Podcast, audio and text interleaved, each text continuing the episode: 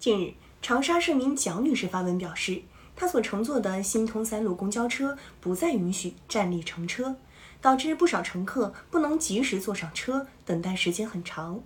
等了半小时，公交车来了，却只能眼睁睁地看着它开走，因为车上已经坐满了人。春节期间，不少长沙市民都遭遇到这种窘境。造成这种局面的原因是长沙市推行的一项新规：长沙县城乡公交车辆一人一座一带告知书显示，城乡公交车辆必须满足一人一座一带方可参运，且车辆座位满员后不再搭乘乘客。相关工作人员表示，不允许站立乘车是执行上级部门的文件，是为了安全。目前暂定一人一座一带的规定到三月五号，三月五号之后说不好。保障乘车人的安全无可厚非，不过相关的时间限制却令人感到大惑不解。三月五号正是今年春运结束的日子，换句话说，不允许站立乘公交车的严格规定仅限于春运期间，这岂不是一大怪事？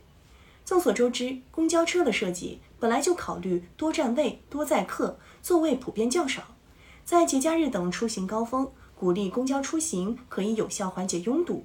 因此，各地都会在春节前夕发布公交便民利民措施。在这样的背景中，严格要求公交车一人一座一代，不仅是在为公众出行制造障碍，而且直接劝退了不少想要出行的人。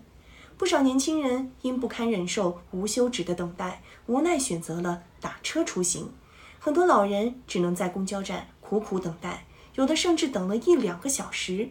春运期间，公众出行需求较大，公共交通本就承受压力，对于城乡公交来说，僧多粥少的矛盾难免会更加突出。从安全角度看，减少乘客站立可以降低发生意外的风险，这也是一人一座一带的意义所在。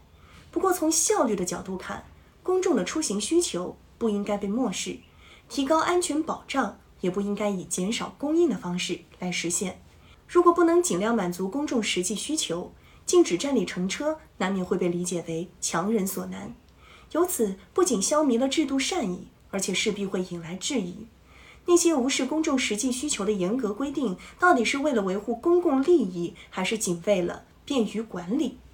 据报道，长沙市交通运输局相关负责人表示，将根据春运期间客流情况，动态调整运力，尽量减少乘客的等待时间。这才是平息此次风波的关键所在。落实一人一座一带，需要针对不同公交线路做出不同安排，而不能简单的一刀切。事关公共利益，安全与效率对于公交车来说同等重要。在保障安全的基础上，提升出行效率，才能最大限度满足公众出行需求，进而最大限度赢得理解和支持。